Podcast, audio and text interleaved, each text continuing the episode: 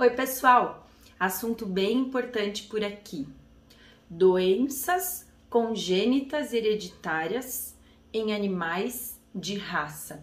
A gente sabe que os animais de companhia, os cães, os gatos e até outras espécies, todos uh, existem raças, né? Que nós criamos, que nós determinamos. E, e, não é à toa que eu faço aspas quando eu falo essa palavra, mas isso pode ficar como assunto para um outro momento.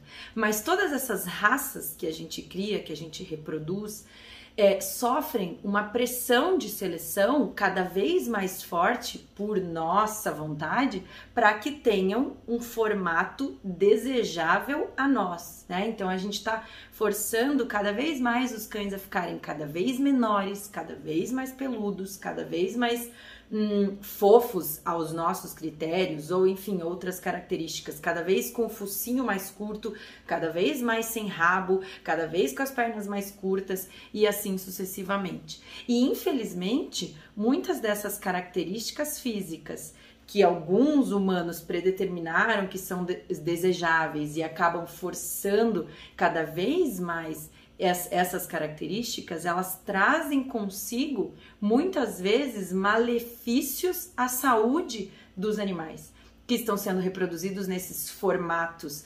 desejáveis, né? Então, por exemplo, um focinho mais curto não é algo que é saudável para os cães, nem para os gatos, que é o que a gente chama de braquicefálico, né? Então aquele focinho bem achatado para ter aquela carinha redonda que algumas pessoas acham fofo, mas o focinho mais achatado está relacionado a uma deformidade do focinho. Ele estando mais curto, falta espaço ali dentro para caber coisas que deveriam estar ali dentro, coisas normais de um cachorro e de um gato, né? Narina, todas as coanas nasais, o palato, dentes, um, os, os, próprios ductos lacrimais, bem como todas as estruturas que naturalmente estariam dentro desse espaço todo que a gente está tirando. Então, animais braquicefálicos, tanto cães quanto gatos, podem ter dificuldade de respiração, podem ter dificuldade de perda de calor, podem ter dificuldade de, de armazenar lágrima, dentre vários outros problemas, né? As dobras excessivas de pele estão relacionadas a problemas de pele, pernas curtas a problemas articulares, a falta de cauda a problemas na coluna e assim sucessivamente. Eu poderia ficar falando aqui uma lista é, infinita de problemas de saúde relacionados a o formato de algumas raças que a gente tem criado por aí e forçado cada vez mais para ficarem cada vez mais deformados, né?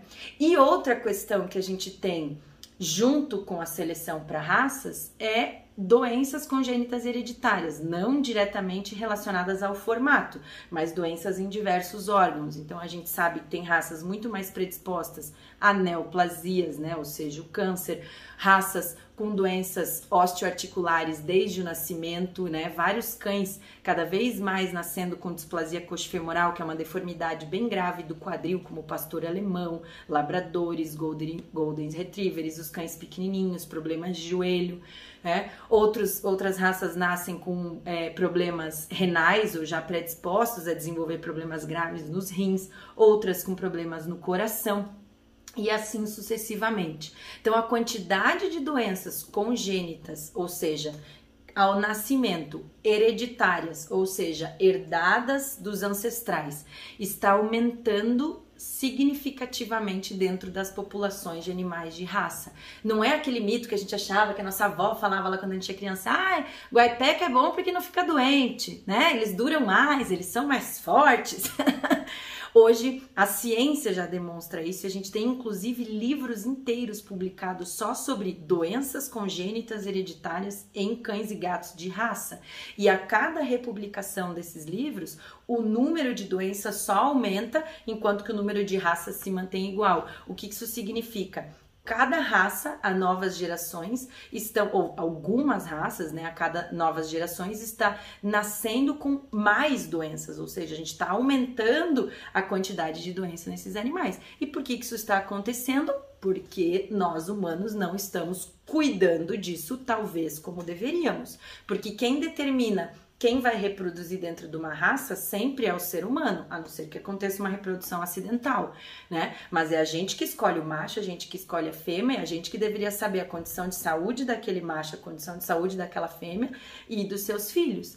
E tem coisas que já fugiram muito do controle, como essa braquicefalia cada vez mais intensa, né? Então não tem mais nem indivíduos, às vezes dentro de algumas raças, que não tenham deformidades tão grandes.